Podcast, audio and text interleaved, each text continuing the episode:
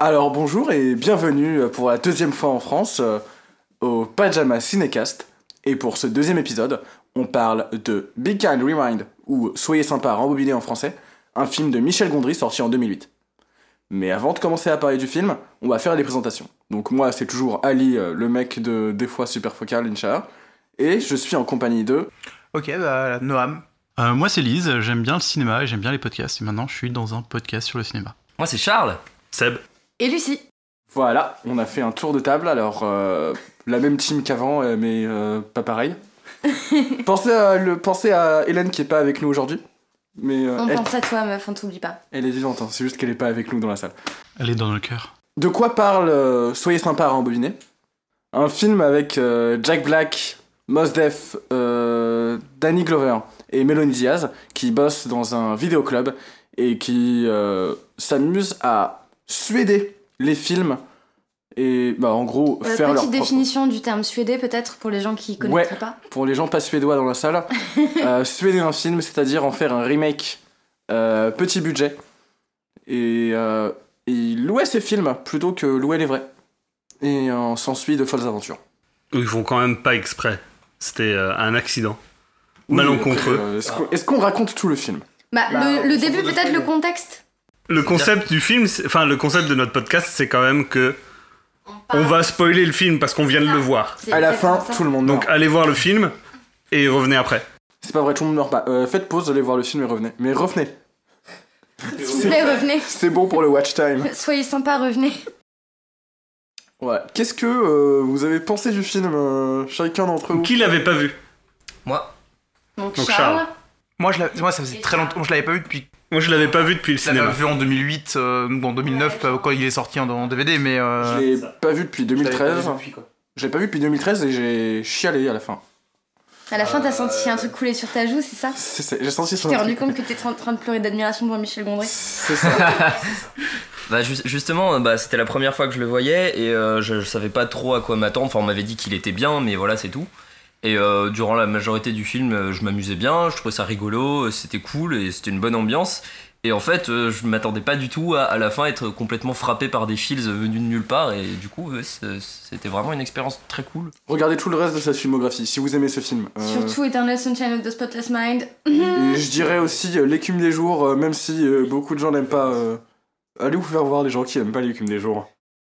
Tu couperas ça, s'il te plaît. Non C'est comme quand on t'a demandé d'ajouter un bruit de tambour Oui. et que tu l'as pas fait la semaine dernière et que j'ai dû le faire en post-prod. Tu l'as rajouté? Non, j'ai juste rajouté un tambour. J'ai pas, j'ai Oui, je l'ai vu. euh, je l'ai vu. Bah on l'a fait à la bouche. On part en roue libre. Parlons du film. Parlons du film. Je pense qu'on est tous du même avis pour dire que le film était génial. Unanimement. Voir des gens autant kiffer faire des films, ça me fait kiffer voir le film. Plus, plus que ça, je dirais euh, voir des gens qui aiment des films, qui, euh, partagent leur amour pour le film en faisant des créations originales. Quelque chose de très généreux et de très, euh, euh, très actuel encore. Enfin, je veux dire, avec toute la. Bon, en 2008, c'était un peu le début de YouTube, mais de dire, c'est engager les spectateurs à faire eux-mêmes, à créer eux-mêmes leurs propres choses en s'inspirant de ce qu'ils connaissent, de ce qu'ils aiment. Mais d'ailleurs, je... t'as tout à fait raison, j'en profite pour rebondir sur le fait que si vous avez jamais vu de film euh, suédé par des gens, euh, tapez n'importe quel titre de film suivi de suédé, euh, comme Suède mais avec des accents, dans YouTube ou n'importe où et vous verrez de quoi on parle. En général, c'est des gens qui font des, qui refont des scènes de films ou qui refont des films en entier avec du carton, de la peinture, des jeux de perspective avec des figurines, des trucs comme ça. C'est totalement absurde, mais c'est suffisant pour euh, qu'on ressente la passion qu'ils ont mis dans ce remake et la passion qu'ils ont eu à voir euh, le film qui les a inspirés. Donc euh, c'est la, la base de Soyez sympa rembobiné en fait. Il y a, il y a deux chaînes que, euh, qui me viennent tout de suite à l'esprit. Euh, la première chaîne, c'est une chaîne qui fait des, des suédages de bandes-annonces de films Marvel, qui est formidable. Effectivement, ouais. Qui est formidable. Qui n'est Euh, pas Pajama Kingdom, mais abonnez-vous voilà. quand même. C'est ça. Et l'autre, c'est une, chaîne- c'est une chaîne française qu'on a découvert très récemment et qui fait euh, du, du suédage de plein de films, surtout de l'animation Disney. Et du coup, t'as Et c'est formidable. Euh, on les met en description. Et euh, voilà. Du coup, pour revenir un peu sur la générosité, la générosité dont tu as parlé, euh, effectivement, enfin, l'impression que j'avais pendant, pendant tout le film, c'était que ça se prenait pas vraiment au sérieux. Et euh, je- vraiment, j'avais juste l'impression que le film me donnait plein de trucs, plein de trucs trop cool à voir, euh, trop cool à entendre, et que je me, je me, j'ai pas, enfin, j'ai beaucoup d'empathie en général euh, quand euh, les personnages d'un film euh, vivent des trucs pas cool et euh, et qu'il y a des trucs euh, chiants qui se passent. Et c'est- en général, ça me déplaît en fait. Mais du coup, là, il y avait pas ça. J'étais juste trop content tout le temps et c'était cool, quoi. Juste, juste, juste, c'était trop bien. Enfin, il y avait, ouais. Mais d'ailleurs, moi, c'est c'est- c'est un truc qui m'a beaucoup plu dans le, enfin, c'est un truc qui m'a beaucoup plu dans le film et que qui, qui participe à ça en fait. C'est cette, c'est le, enfin, le fait de pas se prendre au sérieux, c'est le fait que t'as un peu, t'as un peu le sentiment que tous les personnages du film sont au courant qu'ils sont dans un film. En tout cas, dans, dans celui-là, dans le sens où ils, font plein, ils ils peuvent faire plein de choses qui paraissent un petit peu. euh, comment dire, un petit peu idiote, un petit peu décalé, un peu bizarre. Genre euh, le moment où ils sont dans le, dans le, dans le pressing et où ils, disent oui on fait des films et on cherche une actrice euh, et puis est-ce qu'on peut vous emprunter cette robe pendant trois heures? et ce genre de choses. Ça c'est quelque chose qui dans la réalité entre guillemets tout le monde les trouverait juste chelous ces deux mecs là. Et dans, dans, cette scène, c'est pas du tout le cas. Il y a personne qui, qui les trouve chelous. Tout de suite, les gens réagissent bien à ce qu'ils font et tout ça avec bienveillance. Et et ça rend la scène extrêmement pure en fait, parce que euh, ça, rend tous les personnages comme si, enfin tout, absolument tous les personnages croient à fond dans ce qui est en train de se passer à l'écran. Et ça, ça rend tout truc crédible et, et intéressant et pur et, intéress- et, et généreux comme euh, comme vous avez dit. Quoi. Est-ce que ce serait pas euh, ce qu'on aimerait tous que le cinéma soit au final? Que genre personne nous fasse chier avec des contraintes et des trucs comme ça et, euh, et juste nous laisse faire notre truc? Après aussi un des propos du film, c'est euh, justement de montrer qu'on peut faire, de montrer des idées et euh, de montrer euh, que euh, n'importe qui peut faire euh, ses propres films, même sans argent, tant qu'il y a les idées qui vont derrière. C'est aussi un écho au propre cinéma de Michel Gondry qui fait beaucoup de- d'effets spéciaux en carton, avec de la ficelle ou quoi que ce soit. Et euh, même si ça paraît euh, euh, cheap au premier abord, ça crée une véritable atmosphère qui n'est pas qui n'est pas cheap au second abord, j'ai envie de dire, dans le sens où c'est c'est euh, une forme de style euh, qui euh, qui peut se faire même sans gros budget, etc. On n'a pas besoin de faire des, effets en 3D euh, comme les grosses productions. Le film de Gondry sur lequel je peux le plus m'exprimer, c'est Eternal Sunshine, et même là, euh, il y avait des scènes vachement badantes et euh, un peu cauchemardesques et tout, avec euh, des personnages qui se déplacent et tout ça, mais c'était. Il y avait aucun effet spécial en post-prod dans la scène, et c'était que des, des, tricks euh, qui avaient été euh, euh, conçus euh, sur le plateau de tournage et tout, genre des, des trappes, des genre des, des espèces de chemins par lesquels les personnages pouvaient passer pour se retrouver à deux endroits à la fois à la caméra.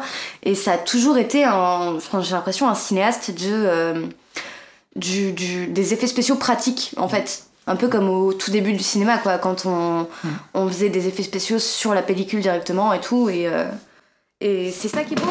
De se dire qu'on n'a pas forcément besoin d'effets spéciaux à gros budget pour faire un film. Bah, bah, justement, euh, il y a, il y a un- tout ce plan séquence où ils sont à fond à suéder euh, plusieurs films en même temps, euh, qui est déjà euh, très bien fait. Ça a dû être euh, très joli. très joli. Ça va être un, stress total pour tous les acteurs de, se, de changer de fringue et de euh, changer de rôle instantanément euh, dès que la caméra bouge un peu. Et on arrive à un moment où la caméra se pose et on a un suédage de cette, euh, de cette scène de, de, de footing euh, de 2000 ans l'Odyssée de l'espace avec quelqu'un qui court dans un cercle et la caméra qui tourne. Et on se dit, ok, c'est cheap, mais, euh, Mais ça marche. Ça marche et euh, je crois bien que c'est comme ça que ça a été fait. euh, Oui, ça a c'est la été caméra fait- qui tournait. ça a euh, été fait comme ça à l'époque, donc c'est une vraie technique de cinéma de professionnel.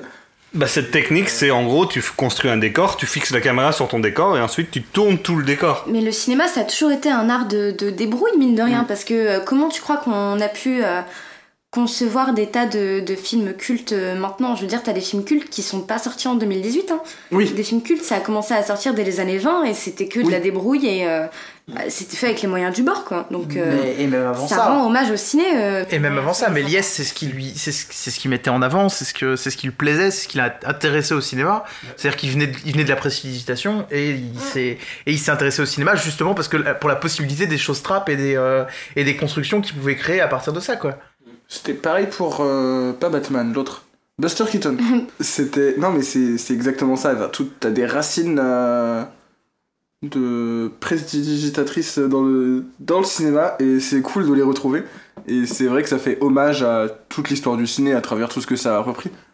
Et jusque- jusqu'à l'arrivée des effets numériques, euh, bah, Star Wars par exemple, c'était encore euh, des mecs qui courent avec des vaisseaux sur des bâtons dans une pièce pour filmer ça. C'était euh, allez, on va euh, courir et faire une chorégraphie et euh, c'est des vaisseaux sur des bâtons donc c'est euh, c'est fait main quoi. Sur quoi est-ce qu'on enchaîne? Jack Black. Jack, Jack Black, Black. tout le temps. Mettez-le tout le temps, Jack Black. Partout. Mettez Jack Black dans tous les films. Jack Black, c'est un- c'est toujours, euh, c'est toujours un win. Pas toujours, toujours. Bon, c'est pas- Après, après, après, c'est pas dû à lui, c'est souvent dû au Voilà. film. T'as un exemple euh, Euh, comment ça s'appelle? Gulliver ou One, qui sont vraiment des films Gulliver, pénibles. C'était pas très bien en même temps. Hein. Euh, Mais j'ai vu un autre film, je crois que c'est Year One que ça s'appelle, où c'est un, un mec qui veut prendre photo des oiseaux ou un truc dans le genre.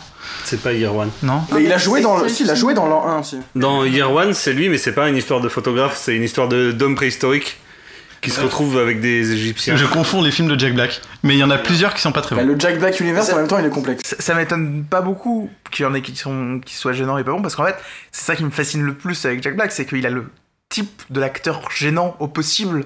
Et je m'attends. Quand... Franchement, tu vois Jack Black jouer et tu vois Jack Black tout court, tu te dis pas qu'il va être, qu'il va être, que ses films vont être bien. Bah, il, a, si, il, a, il, a, il a un type, je trouve, qui correspond vraiment à. Il y a un acteur britannique, je crois, qui, qui a un peu ce même type-là. Euh, enfin, quand je dis. qui est, un, qui est dans le- qui est- qui est un peu dans le, dans le même type de jeu et qui, moi, me gêne à chaque fois. Il a joué dans This Majesty ou un truc comme ça. Je sais plus comment il s'appelle. C'est. C'est. C'est. C'est. c'est- Et. euh, Il a pas un nom de yaourt? Je sais pas. Tu confonds avec Benedict Cumberbatch. Non, non, c'est nom de Tu salade. confonds avec euh. Pas de Mais salade. bref. Non, c'est le mec. euh, Moi, voir. Si, nom de yaourt euh, dans The Office. Ricky Gervais. Lui Ah non. pas lui. Parce qu'ils ont peu la même tête. Mais je suis pas d'accord, ils sont pas, c'est pas du tout les mêmes gars. Moi, Jack Black, quand je le vois jouer, je suis impressionné justement de l'équilibre qu'il arrive à trouver entre euh, une, un, un jeu de comédie qui est un, peu, un petit peu potache, un petit peu, euh, un peu du surjeu dans la façon dont il bouge et dans la façon dont il parle, et, euh, et le fait que ça se tienne, quoi, et que ça, et que c'est juste, je me, entre guillemets, je me la pète et je la classe et je sais que je, je sais de quoi je suis capable, quoi. C'est souvent un peu cartoonesque son jeu, je trouve, et, mais en fait ça marche trop bien. J'aimerais interrompre ce programme pour vous parler de pédoncule parce qu'on m'a mise au défi de placer ce mot dans le podcast et que du coup je m'exécute. Ah, Prika Voilà. Vous pouvez reprendre une activité normale, c'est fait. Alors, il y a, il y a un truc cool euh, dont on peut parler, je pense, mais euh, je vais peut-être pas m'en occuper parce que je suis un babtou, mais euh, justement, le enfin, euh, les, petites- les deux trois petits trucs qu'il y a autour de la blackface euh, qui étaient quand même plutôt bien traités, on a trouvé. euh, Un Norman Tavo, pardon. Oups. Oups Ah non, ça c'est une- juste une vanne dans le film quoi. et, euh, Il y a un moment où ils veulent faire un biopic sur un jazzman euh, qui s'appelle Fats Waller, qui, euh, comme son surnom l'indique, est gros. Et il s'avère qu'il était noir. Enfin, il, était, il, est, il est noir constamment dans le temps, c'est juste qu'il est mort, du coup j'utilise le verbe être au passé. Et là, du coup, euh, la logique euh, qui a été trouvée tout de suite, ça a été de prendre Mos Def euh, de lui foutre euh, des coussins sous sa chemise pour qu'il ait l'air gros et le faire jouer. Et là, Jack Black arrive avec une légère blackface et dit Ah ben je peux jouer fat, je suis gros. Silence gêné dans la salle en disant que c'est pas comme ça que ça marche mais que c'est dans l'autre sens en fait. Euh, et euh, Danny Glover euh, le sort de la salle pour lui expliquer c'est quoi la vie. Et j'ai trouvé la vanne bien traitée, à titre personnel. Et En tant que seule personne non blanche dans la salle, tu es tout à fait en droit de développer. Je fais un appel à podcasteurs, euh, essayez de nous... Enfin, on doit, on doit grand remplacer tout ça. Pour en revenir à, à- à- à Jack Black, euh, comme on parlait de lui, euh, perso, je trouve que c'est un acteur fantastique. C'est un peu... euh, Oui, il est un peu dans des mauvais films, un peu dans des bons films. C'est un peu un Nicolas Cage, mais qui se prend moins la tête. Jack Black, bon ou mauvais acteur Mais euh, j'ai trouvé assez chouette dans le film. Et euh, bon, on se le disait même pendant la, le remake, la séquence remake de SOS Fantôme. On veut un reboot de SOS Fantôme, mais avec un, un all Jack Black cast, avec juste Jack Black quatre fois. Jack Black en fantôme à côté encore derrière. et euh, re Jack Black en mentor euh, et euh, partout. Que des Jack Black. Je sais pas s'il y a beaucoup de films qui sont partis avec ce concept d'un acteur qui fait tous les Alors il y a personnages. eu ça avec Eddie Murphy Eddie Murphy et le Mais professeur Folding. et c'était pas bien. Non. Voilà, c'est pour ça. Je crois pas que ce soit une bonne idée en fait. Avec euh, il y a ça avec Austin Powers où euh, à chaque film il jouait 2-3 personnes de plus. Et pourtant euh, le cœur a ses raisons. Le cœur a ses raisons. Ah, Oui, C'est quoi ce truc Pour les gens qui connaissent pas. c'est une, une, une série euh, québécoise qui est une grosse euh, parodie euh, ouvertement des, des Feux de l'amour. Et, euh, et c'est formidable. Euh, c'est formidable. J'ai pas d'autres euh, d'autres explications à donner. pour le coup, du coup, c'est tout à fait trouvable sur YouTube. Oreo. Oui, Du coup, ça me fait penser au fait que ils refont des films, mais ils en font pas des parodies. Le film refait des films, des, des films en de façon drôle, mais sans s'en moquer. Et du coup, ça devient pas des parodies. c'est que c'est drôle pour le public qui est en mode ouais c'est du carton c'est marrant et tout mais c'est eux ils le font au premier degré parce qu'ils ils bossent vraiment dans un magasin de VHS et euh, ils ont vraiment effacé tous les films Oui, ça. ils Alors, veulent être crédibles et pas vrai niquer la réputation de leur patron Je me demande, je me demande si, on a, si ça a été dit clairement que les films ont été effacés dans le podcast. non on l'a pas dit Voilà, donc, les, donc pour ceux qui, auraient, qui seraient arrivés jusqu'ici sans encore avoir vu le film, c'est compliqué ce soir voilà. Euh, le principe, c'est que suite à des péripéties, euh, Jack Black se fait magnétiser euh, le corps et que du coup, il efface toutes les VHS du, de- du vidéoclub. Et en plus de ça, le vidéoclub est dans un bâtiment qui doit être détruit. Et donc, pour sauver le bâtiment, ils doivent faire plus de chiffre d'affaires. Ce qui est compliqué avec des, des cassettes qui, qui sont blanches, quoi. à l'heure du à l'heure de l'arrivée du DVD d'ailleurs Oui. c'est aussi un des thèmes du film c'est euh, le capitalisme et la société de consommation Et du coup, ils recréent les films pour pouvoir continuer à louer les films, les cassettes blanches. Enfin, ils, re- ils retournent par-dessus, du coup. Et ça a tellement de succès que il y a plusieurs péripéties qui se créent. Ils sont obligés de faire plein de films en même temps. Ils sont, euh, ils sont poursuivis en justice, euh, plus ou moins. Euh, Enfin, il y a plein de choses comme ça.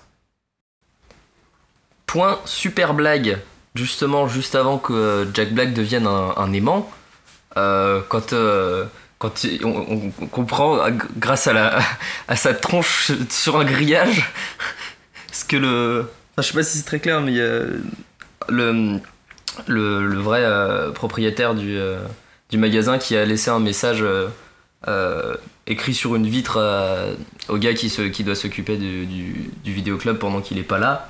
Bah en fait il laisse un message qui dit euh, euh, ne laisse pas Jack Black rentrer dans le... euh, ne laisse pas Jack Black rentrer. Euh, Mais il écrit sur la vitre. Keep Jerry out à l'envers. Et euh, bah, vu que c'est sur une vitre, et il galérait à comprendre. Ce qu'il comprend au bout d'un moment, euh, parce qu'il voit le papier à l'envers. Et on arrive à ce grillage euh, avec un gros keep out dessus. Et t'as ce magnifique cadrage où t'as Jack Black pile entre le keep et le out qui donne le keep euh, Jerry out. Voilà, blague visuelle, abonnez-vous. regardez le film surtout Juste avant ça, il y a eu une autre super blague visuelle où ils sont complètement invisibles derrière le grillage, justement parce que derrière- dans le dos du, du, du mec qui gère le magasin à ce moment-là, il y a un out qui vient remplacer le out du grillage. Et- Visuellement, il y a plein d'idées. Quel est le, le nom de l'actrice qui, euh, qui joue la, la dame un peu âgée qui est, qui est pote avec me- Mr. Fletcher euh Ah, je ne sais pas. Ah, je l'aime bien, mais je sais plus son nom. Est-ce qu'elle C'est Mia Farrow. elle joue dans euh, Arthur et les Minimoys, non? Euh, oui oui Parce qu'en fait, ça m'y a fait penser parce que je me suis dit que c'était des situations un peu similaires du magasin qui allait se faire euh, complètement détruire et racheter par des gros propriétaires et, et remplacé par un, un beau truc. Et c'est un peu pareil dans avec la maison d'Arthur et les Minimoys Ouais. euh, qui va se faire racheter et tout. Je trouve ça rigolo euh, qu'elle se retrouve dans ces deux Pour les C'est une un- autoroute subspatiale C'est un plot assez, assez, assez classique en fait. Oui, c'est assez classique. On le voit dans beaucoup de films et de beaucoup de séries. C'est marrant parce que c'est le même plot que YouTube aussi. Avec, euh, t'as tellement de succès que tu dois continuer à produire et produire et produire en masse euh, en survivant à tes, euh, en survivant à tes burn-out. Rester euh, relevant en, en en, termes de contenu en termes de contenu et continuer à produire en boucle et faire participer ta communauté et survivre au strike euh, des gens qui ont les copyrights de, copyright de ce dont toi tu parles. C'est totalement le plot de YouTube.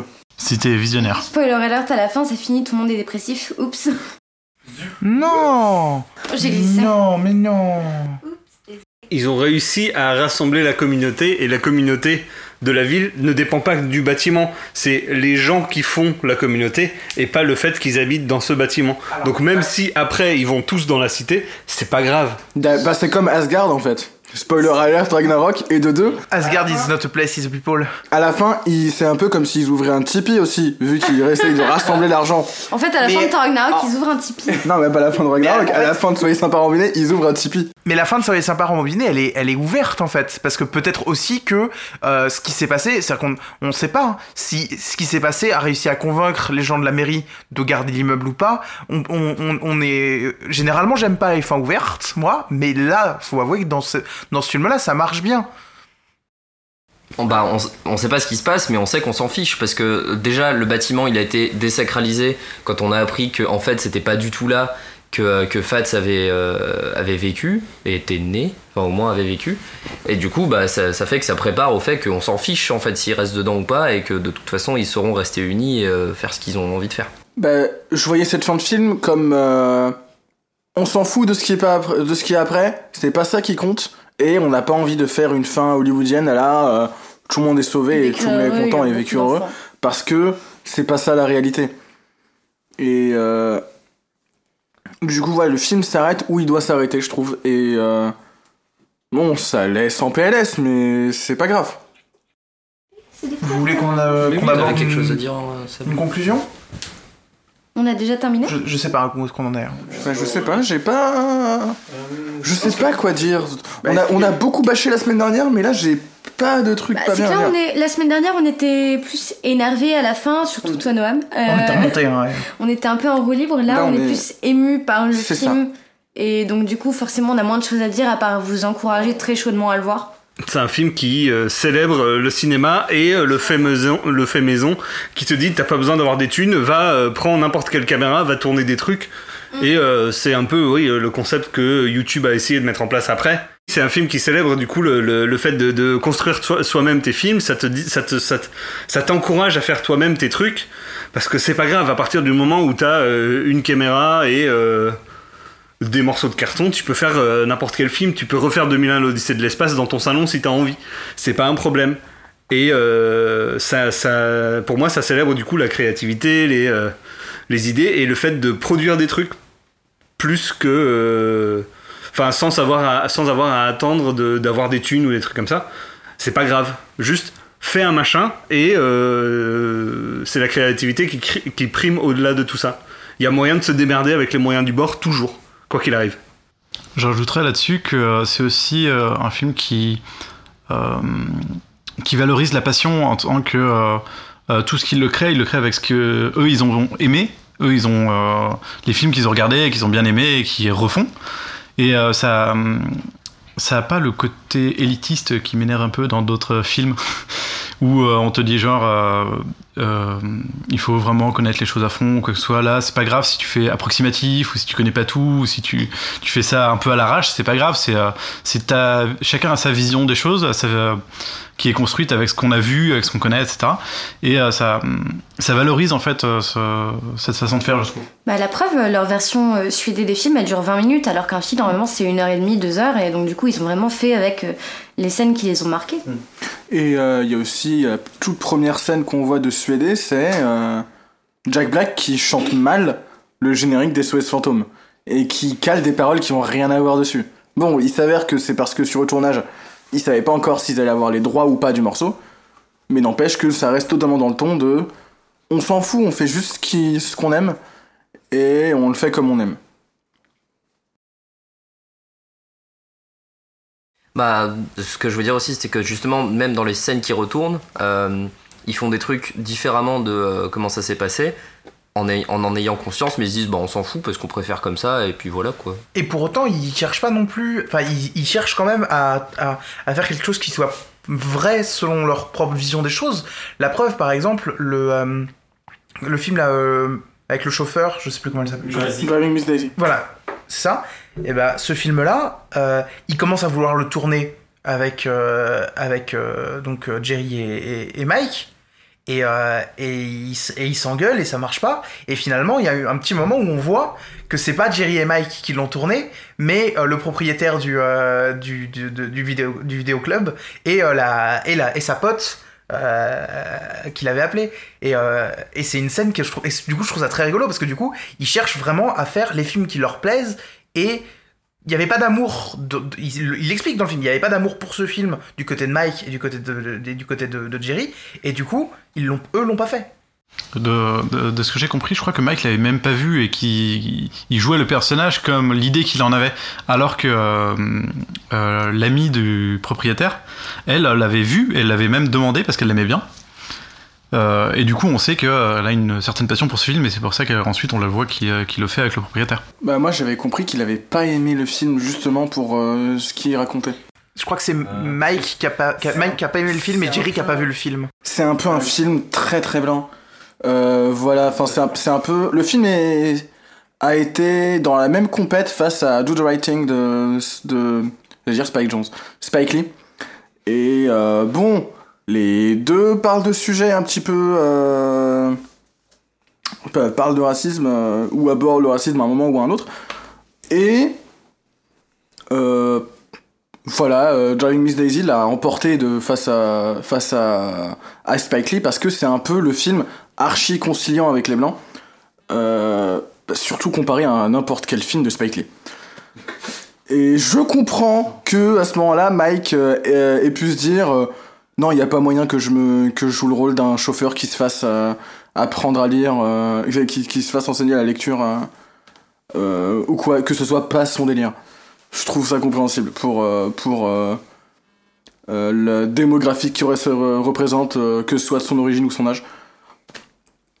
Et voilà, c'était le mot sur Driving Miss Daisy. C'était le mot de la fin.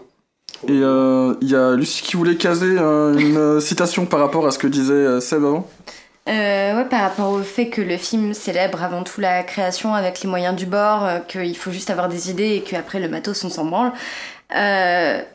J'aimerais conclure sur une citation d'Orelsan qui ne sera peut-être pas du goût de tout le monde. Je parle pour l'artiste, pas pour la citation. Qui disait dans son dernier album Si tu veux faire un film, t'as juste besoin d'un truc qui filme. Euh, dire j'ai pas de matos ou pas de contact, c'est un truc de victime. Et bon, le terme victime, on, s'en serait passé, mais dans l'idée, euh, je pense que c'est euh, une citation qui peut s'appliquer au film tant qu'à nous autour de, ces micros, par exemple Seb, Ali ou moi, qui créons du contenu audiovisuel, qui avons pas forcément de matos ni de contact, qui avons certainement pas de sous. Et euh, on a des idées, donc on fait des choses, et tant que on arrive à faire des choses, et ben on s'en fout du budget et de, de l'équipe qu'on a, tant qu'on on y arrive et qu'à la fin il y a un produit fini qui atteste euh, du chemin qu'on a parcouru. Voilà, c'est tout pour moi. C'est plus important de faire des trucs et de s'amuser en le faisant et d'être fier de ce qu'on a fait que d'éventuellement devenir riche avec ou célèbre ou j'en sais rien, on s'en fout. L'idée c'est de faire des trucs. Voilà, mon but dans la vie, survivre de ma passion. Euh, euh, je sais pas où ça va se caler parce que je sais pas si c'est un place après ou peu importe. Euh, je voulais juste, puisqu'on parle d'un film de Michel Gondry, euh, conseiller euh, pas uniquement sa filmographie mais sa clipographie aussi. Je sais pas si ça se dit, mais voilà. Mais il a fait beaucoup de clips euh, extraordinaires. Enfin, il a fait des clips très connus comme euh, Around the World de Daft Punk, mais Plein mais Army d'autres. de Björk aussi, non? Oui, il a fait pas mal de clips de Björk, il a fait des clips pour les White Stripes, pour pas mal de, pas mal de groupes assez connus en fait. Et euh, chacun de ces clips, C'est lui mais qui a fait vraiment. le clip de Je danse le mien. Voilà. Oui, exactement. J'aimerais juste, Qui est euh, formidable. Oui. Exactement. Et euh, il a vraiment une euh, créativité complètement dingue. Quelque chose de, de chaque clip a une originalité, a quelque chose en plus, quelque chose d'extraordinaire. Il a une, une grande passion pour les les plans séquences dans les clips, des clips euh, filmés d'une traite. Et souvent filmés d'une traite, il n'y a pas d'artifice ou quoi que ce soit. C'est euh, vraiment euh, avec pas juste un plan séquence sympa, mais avec tous ces effets visuels en carton, tout- toute cette, générosité qu'il a où chaque, chaque clip, chaque plan est une nouvelle trouvaille, un nouveau quelque chose. Et ça se ressent un peu dans, notamment dans Soyez sympa rembobinés, mais dans ses autres films aussi, où Bah surtout dans Soyez sympa Rambouillet, un, un- dans le plan dont on avait parlé plus tôt, où c'est un plan séquence où on voit tous les films suédés les uns après les autres. Mm. Euh, on retrouve beaucoup cet esprit dans pas mal de ses clips. peut-être justement tant qu'on est dans la filmographie de, de Michel Gondry un truc qui est beaucoup moins connu je crois et qui enfin en tout cas je sais que moi je je l'ai pas vu passer beaucoup et que je l'avais vu parce que pour des raisons personnelles c'est qu'il a fait une toute une série d'interviews de Noam Chomsky qui est euh, quelqu'un de qui a beaucoup de qualité en tout cas qui a eu qui a, qui a eu une importance Sociologue qui est sociologue et linguiste dans mon dans mon souvenir Je crois. qui est aussi un militant euh, d'extrême gauche euh, américain Très politisé, Très- qui a des opinions très intéressantes très, sur voilà. plein de sujets. Alors, comme beaucoup de gens, il y, a, il y a aussi ses détracteurs et il y a des choses clairement qui qu'il a dites euh, là, qui- il y a des œuvres à lui qui ont été très mal utilisées parce qu'il est tellement pour la liberté d'expression qu'il va pas interdire des gens avec qui il est pas d'accord de réutiliser ses textes. Mais euh, Michel Gondry, du coup, euh, a fait toute une série de, de d'interviews de, cette personne et comment dire, et, a, a tiré un film où en fait c'est principalement Michel Gondry qui dessine des choses sur les interviews de, de- sur les interviews qu'il a faites avec Noam Chomsky. Euh, ça s'appelle, euh, je retrouve le nom, C'est pas euh, Conversations with Noam Chomsky. c'est ça, conversation animée avec Noam Chomsky. Et c'est et honnêtement, alors c'est c'est c'est plus du Michel Gondry que du Noam Chomsky comme interview. C'est assez c'est assez fou, même si c'est plutôt lui qui parle normalement. Mais c'est plutôt intéressant à regarder et je, je vous le conseille parce que c'est sans doute moins trouvable et moins moins connu que, que le reste de ce qu'il a fait. Puis on oublie, mais Michel Gondry, c'est quand même la France, merde Voilà. Oui. Je suis désolée, mais. euh, Waouh nationalisme C'est, euh, mal Non, non, mais Ça, c'est un. c'est Orelsan Ah, ça va. Coco motherfucking Rico, ouais. Non, non, mais, non, mais Michel Gondry, c'est vraiment euh, un cinéaste qui aurait sûrement, enfin, je pense, qui aurait pas eu sa place dans le cinéma français tel qu'il existe aujourd'hui, euh, qui est régi par le CNC et tout ça. Et c'est vraiment un mec pour qui j'ai beaucoup d'admiration parce que euh, il a vraiment pris les choses à deux mains et il s'est exporté aux US, euh, là où il avait la possibilité de faire les films qu'il voulait, comme il le voulait. Et, euh, et vraiment, c'est un, un gars pour qui j'ai énormément d'admiration, en plus d'admirer son, son univers créatif, enfin l'univers dans lequel il évolue. Il a fait de bons choix, mais du coup, c'est vrai que vu qu'il a fait beaucoup de choses à l'international, on oublie qu'il est français de base et c'est, enfin, pour moi qui aspire à, à réaliser des choses aussi, c'est vraiment un, un exemple. Enfin, je dis pas que on- je pourrais pas faire ce que je veux faire en France, mais j'ai beaucoup de respect pour lui. Bah, c'est euh, au niveau des. des- des- Euh, bah, plusieurs en fait même. Euh, déjà, euh, dernièrement, il est quand même revenu en France pour, euh, non, ah, au niveau de la réalisation pour faire euh, son film euh, sur l'écume des jours. Euh, et aussi quelque chose qui est, je trouve admirable, c'est qu'il s'est exporté aux États-Unis, mais il s'est pas, euh, il s'est pas fait exploiter en fait, parce qu'il y a beaucoup de cinéastes français de genre qui se, qui passent. Je te, je, te, je, te coupe, je suis désolé. Mais Non, mais je t'en prie, euh, parle-en. Hornet, il s'est quand même fait pas mal exploiter et c'est pas Ouais. un super bon souvenir pour Mais lui. d'après hein. ce que j'ai compris, c'était euh, pour quelqu'un qui a fait ce film et euh, il s'est fait exploiter volontairement pour euh, se faire pardonner quelque chose. Après, euh, il a quand même su rebondir malgré ça, parce que on peut pas dire que l'écume du jour soit vraiment euh, un film euh, d'exploitation ou euh, ce Ah, qu'il avait fait avant ou Non, quoi mais que ce c'est soit. formidable, l'écume des gens. Je veux dire, À part The Green Hornet, il a, il a pas vraiment fait de film d'exploitation. Bah, en fait, c'est que je pense que il s'est, enfin, il a percé entre guillemets aux États-Unis pour que si jamais il revienne en France, ce qu'il a fait avec l'écume des jours, il ait plus de liberté artistique parce qu'il a prouvé ce qu'il savait faire et sa valeur avant à l'étranger. Parce qu'en France, euh, ce qui est triste dans le, le paysage cinématographique actuel, c'est que pour un premier film, euh, le budget va être euh, risible, le CNC va souvent demander des réécritures de projets et c'est un, un environnement très toxique pour la création et notamment euh, pour de jeunes artistes qui veulent se lancer et faire des longs métrages, voire même des courts métrages. Euh, donc c'est sûrement pour ça qu'il a voulu euh, prouver ce qu'il savait faire avant de revenir. Et c'est en ce sens que je disais que je l'admire beaucoup et qu'il a eu raison de, de, faire les choses dans cet ordre-là, en fait.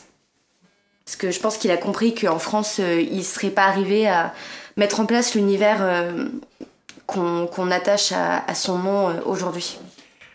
Une dernière blague à la con. euh, Alors, je voulais, je placer un- encore un truc sérieux, où je disais que c'est pas le seul qui a vraiment réussi à s'exporter à l'international de, de réalisateurs français. Je pense notamment à Quentin Dupieux, qui a su garder sa créativité en allant euh, aux États-Unis.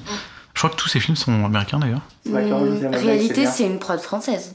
réalité, c'est une prod française. Je crois. Bah, hein. il est revenu après alors. Bah voilà, mais comme Gondry en fait. hein. C'est Diafana, il me semble. Euh, Diafana, c'est français Non, Euh, je sais plus. je Bah, en tout cas, son premier film, son premier film Rubber était américain. Ouais. Et euh, Bah, son premier film, c'était. c'était pas Rubber, c'était avant, non C'était non film, ensuite il y a eu Steak, il me semble. Ah, autant pour moi, Steak, oui. Non, C'est, euh, Rubber, c'est le premier que j'ai vu. et Rubber. C'est le deuxième. Mais Steak était français aussi. Oui. Et Qui Rubber, Qui a été mal distribué et qui est toujours très mal distribué maintenant. mais c'est le, c'est le lot de beaucoup de films de genre euh, ou d'auteurs en France. euh, Mm. très... Ouais. Steak n'existe plus en DVD depuis longtemps et Dès qu'on a un film de genre français qui fait plus de 100 000 entrées, c'est la grosse fiesta, alors que 100 000 entrées, c'est rien du tout. Quoi.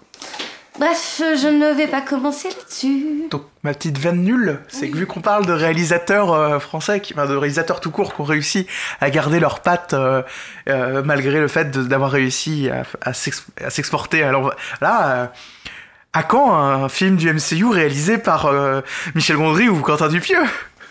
Eh ben j'aimerais beaucoup.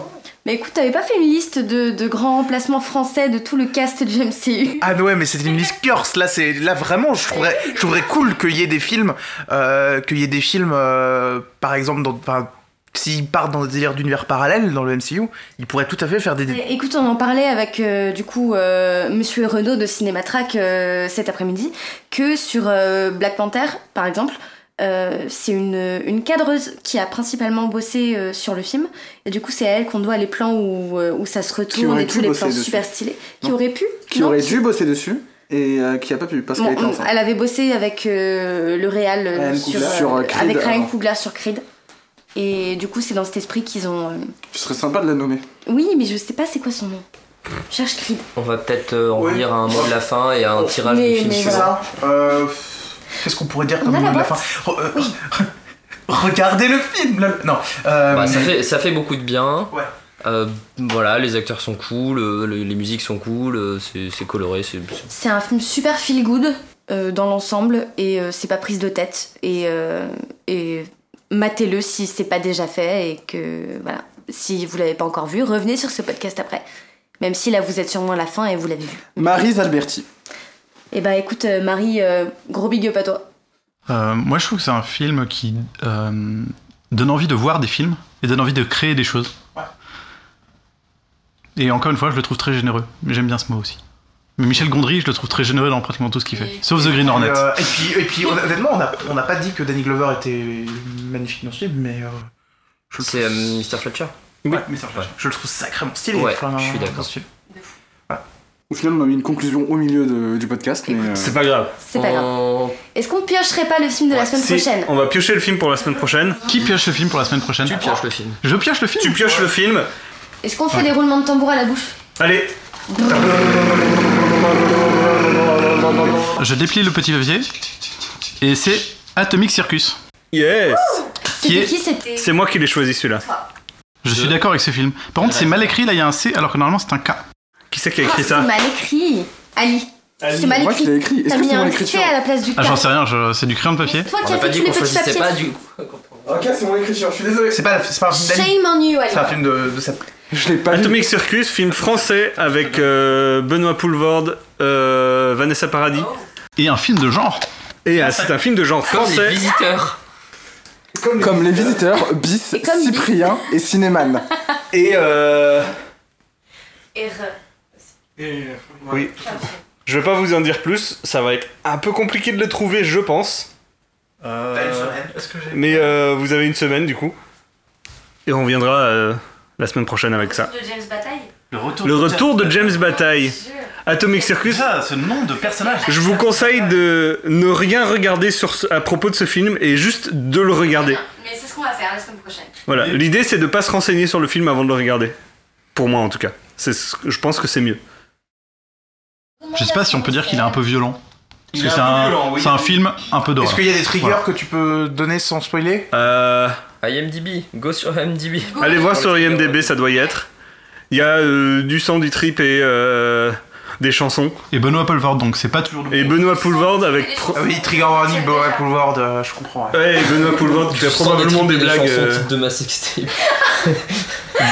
Benoît Poelvoorde qui fait du Benoît Poelvoorde. Si La La Land était un film Voilà, donc euh, vous êtes prévenus sur. Cette euh, semaine, on n'a pas balancé de, de warning particulier, mais il y a rien du tout. c'est Voilà. cool.